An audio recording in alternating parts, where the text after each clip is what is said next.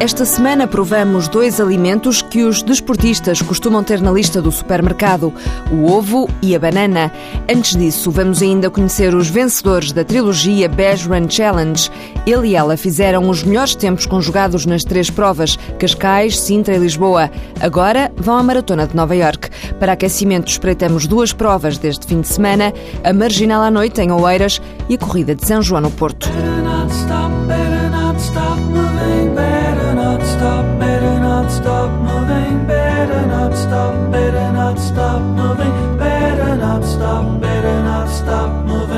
No calendário de provas, já neste sábado, é dia de fazer a marginal à noite em Oeiras. As inscrições esgotaram num ápice e percebe-se porquê ao ouvir a descrição da prova feita por Ricardo Cunha Lopes, da Sport Zone, que organiza a iniciativa. Vão famílias inteiras a caminhar ali atrás dos corredores.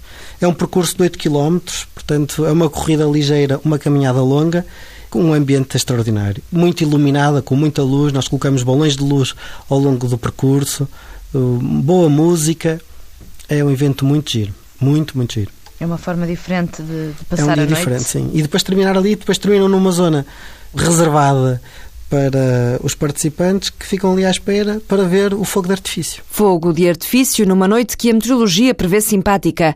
Mais a norte, este domingo é dia da corrida de São João. São 15 quilómetros com ponto de partida na Praceta do Molho. Cerca de 9 mil pessoas inscreveram-se na prova, 5 mil para a corrida, 4 mil para a caminhada de 5 quilómetros.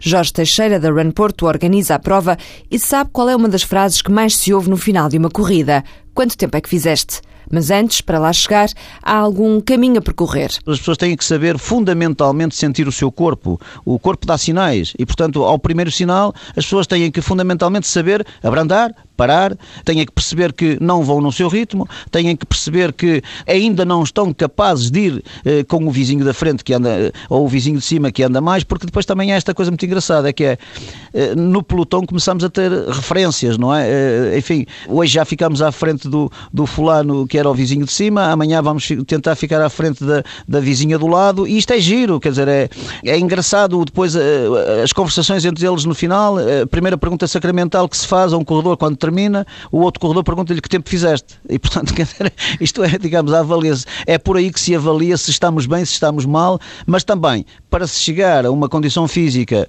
em termos de, da sua capacidade e, e, terminar fundamentalmente eh, as corridas com saúde, é preciso também um plano, um bom planeamento de treino. A Run Porto tenta dar uma ajuda às sextas à noite nas conferências que promove na loja do corredor.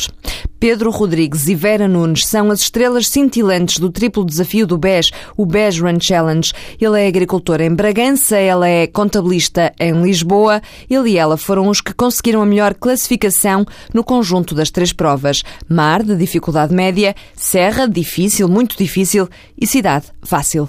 O Walter Madureira telefonou-lhes para saber se estavam excitados com a ideia de irem participar na mítica Maratona de Nova York. Ora, primeiro Pedro, em Bragança, 273. Para ir a Nova York, Pedro Rodrigues fez mais quilómetros de carro que a correr, mas valeu a pena o esforço. Primeira prova, como era no horário de manhã, tivemos que ir o dia anterior. Agora, nas outras duas, era à tarde e, avalámos daqui, de, daqui atrás dos montes pelas nove da manhã e chegar a Lisboa a correr e depois voltar a, a vir para cima. Portanto, não, não é fácil, mas pronto, quando uma pessoa quando a pessoa gosta de uma coisa e quer uma coisa, tem, tem que fazer alguns sacrifícios. De Bragança a Lisboa para com o BES ir à mítica maratona, mas não é só para participar. O atleta de 35 anos quer mostrar-se ao mundo. Irmos à maratona, mas tentar dar tudo e depois no final logo se vê o que é que sai daí. Vai tentar aproveitar esta oportunidade para se mostrar ao mundo? É, exatamente tenho noção que não é fácil, não é tarde, eu estou com 35 anos, para o atletismo de longa distância não é tarde. Mas ainda tenho meio dos eternos pela frente e é esse o meu objetivo. O agricultor faz atletismo desde adolescente e agora tem a primeira grande experiência lá fora. O mesmo se pode dizer da primeira classificada no setor feminino, que quando se inscreveu no Beige Run Challenge, tinha o sonho de ir aos Estados Unidos. Fiz a inscrição para, para as três corridas. O objetivo era ir à corrida de lá em Nova Iorque. E não foi fácil para a contabilista. Já corro há uns bons anos e fazer uma corrida, uma maratona e numa cidade como Nova Iorque sempre faz parte de, do nosso imaginário. E agora tornar isso uma realidade é uma coisa muito boa para mim. Na empresa, Vera Nunes vai tirar férias para ir a Nova Iorque concretizar um sonho, enquanto Pedro Rodrigues vai deixar entrar os montes à agricultura entregue por uns dias a um familiar. Aproveitamos o embalo agrícola de Pedro Rodrigues para falar de comida. O que sai da terra, disse não há dúvida, é certamente alimento saudável. Que o diga o ultramaratonista Dean Carnazes, cada vez mais adepto da comida biológica. Eu gosto de uh, comer comida natural que vem da terra comida orgânica, uh, frutas, vegetais, marisco. Em São uh, Francisco temos bom marisco e vocês aqui também. Faço uma dieta mediterrânica, azeite, nozes, abacate, nada processado. Eu não como comida que venha dentro de um saco, não como batatas fritas, não como cereais, não como nada que passe por uma máquina.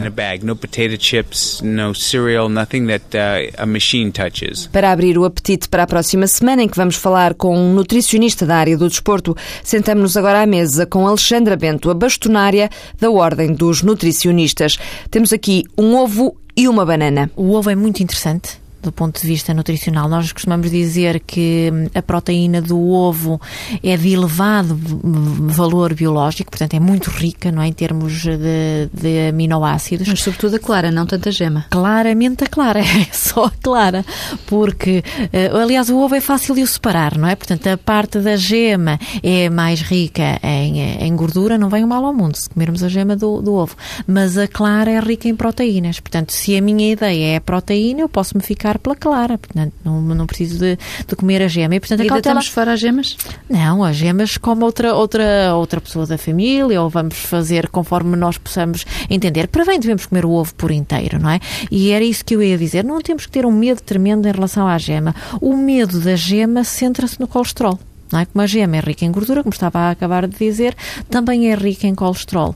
E como o colesterol acaba por ser o, o tormento de muita gente, não é? Porque sabemos que que a quantidade, se o colesterol for elevado é perigoso em termos de saúde, obviamente, não é? E, portanto, muitas vezes temos, temos medo ao consumo de colesterol eh, exógeno, aquele que vem pelos, pelos, pelos alimentos.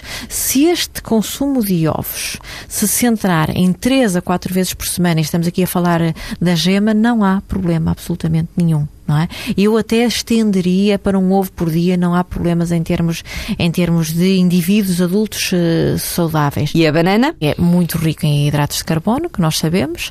Uma, uma absorção destes hidratos de carbono, tudo depende também da, da, do grau de maturação da, da banana, mas que uh, vão passar de uma forma sucessiva para o nosso organismo, não é? Portanto, uma passagem de glicose relativamente lenta, não é, não é, eh, não é muito, muito rápida.